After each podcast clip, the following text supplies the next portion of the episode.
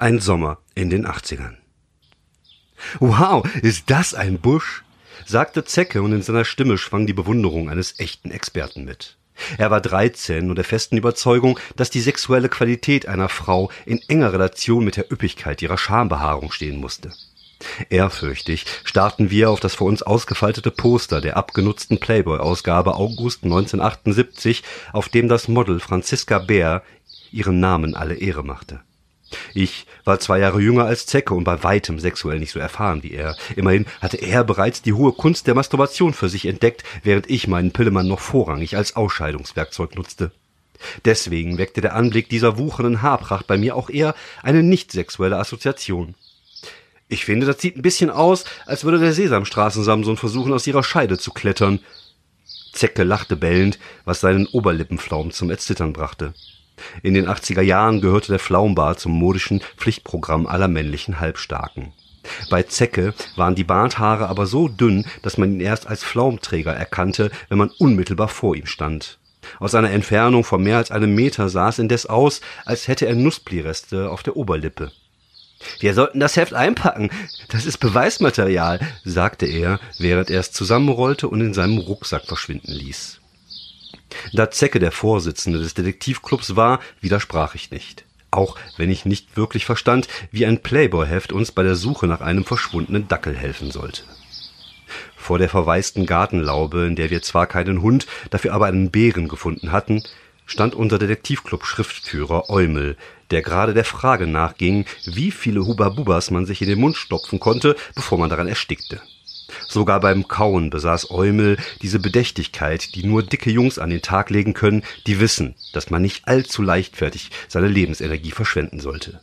Eumel war so dick, dass eines Tages zwei Hobbits bei ihm geklingelt hatten, um zu fragen, ob sie einen Ring in seinen Bauchnabel werfen dürften. Doch uns war diese menschgewordene Bärchenwurst ans Herz gewachsen, und jeder, der auf die blöde Idee kam, Eumel auf dem Schulhof oder sonst wo als fette Sau zu beschimpfen, bekam es mit mir und dem zitternden Flaumbart von Zecke zu tun. Vor ein paar Wochen hatten wir unseren Detektivclub gegründet und der verschwundene Hund der alten Paschulke war unser erster Fall gewesen. Mit geröteten Augen und zittriger Stimme hatte die betagte Dame uns 20 Mark versprochen, wenn wir nur ihren Dackel Klaus wiederfänden. Während sie uns erklärte, dass ihr Schatz vor zwei Tagen durch ein Loch im Gartenzaun verschwunden war, hatte Zecke unentwegt mit bewunderndem Blick auf, auf ihren Damenbart gestarrt.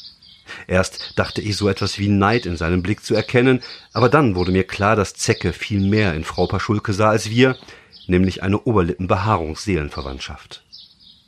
Eumel sagte etwas. Das klang allerdings durch den Kaugummiblob in seinem Mund, als hätte er Sprachdurchfall.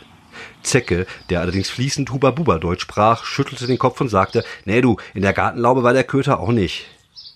Eine Welle der Resignation erfasste uns. Eumel, der eine große Schwäche für Eissorten mit doppeldeutigen Namen besaß, hatte gerade ausgerechnet, dass man sich von 20 Mark zehn Flutschfinger, zehn braune Bären und zehn Ed von Schlecks kaufen konnte. Das motivierte uns und wir setzten unsere Suche fort. Und tatsächlich wurden wir auch fündig. Wir entdeckten den Dackel in einer Böschung am Rande der Landstraße. Der Zustand seiner Wirbelsäule ließ keinen Zweifel daran, dass er jetzt wohl im Hundehimmel Häufchen machte. Für jeden von uns war das die erste Begegnung mit dem Tod. Bestürzt standen wir mit hängenden Schultern am Straßenrand und starrten auf den Kadaver von Klaus, auf dem sich bereits eine ganze Herrscher Insekten am kalten Buffet erfreute. Eumel war der Erste, der seine Sprache wiederfand. Mein Vater hat Panzerklebeband in der Garage, im Nachhinein betrachtet mag die Aktion vielleicht ein wenig verwerflich erscheinen, aber es ging immerhin um eine nicht unbeträchtliche Menge an Eis. Außerdem war es schon eine stolze Leistung, wenn man bedenkt, was wir drei Halbwüchsigen aus ein paar Walkie-Talkies, einem ferngesteuerten Wagen und einer Rolle Panzerklebeband zustande gebracht hatten. Bei Jugend forscht hätten wir mit unserem wie Zecke es getauft hatte, Klaus Mobil, keinen Blumentopf gewonnen, aber um eine alte, kurzsichtige Frau zu täuschen, sollte es reichen. Als Zecke und ich der alten Paschulke mit Engelsminen versicherten, dass wir ihren entlaufenen Dackel wiedergefunden hatten, zeigten wir durch die Terrassentür in ihren Garten, wo Klaus bellend seine Runden drehte.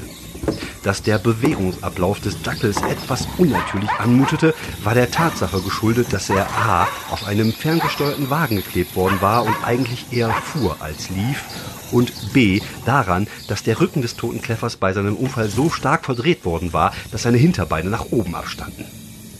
Doch das schien der Paschulke in ihrer Freude genauso wenig aufzufallen, wie das etwas blechern wirkende Bellen, das aus den Walkie-Talkies kam, das in dem Rachen des Köters steckte. Eumel, der als Klaus Mobilfahrer und Bella auserkoren worden war, machte seinen Job so gut, dass wir tatsächlich die 20 Mark von Frau Paschulke bekamen. Kaum hatten wir das Geld in der Hand, nahmen wir unsere Beine in selbigen. Am frühen Abend saßen wir zusammen vor dem Kiosk am Minigolfplatz und verputzten ein Eis nach dem anderen. Dabei beobachteten wir eine junge Frau, die eine grüne Bluse mit riesigen Schulterpolstern trug. Eumel sagte, von hinten sieht's ein bisschen aus wie der Hulk mit Dauerwelle. Wir lachten, bis uns das Eis aus der Nase lief. Der Sommer hatte gerade erst begonnen und wir wussten, es würde ein guter Sommer werden.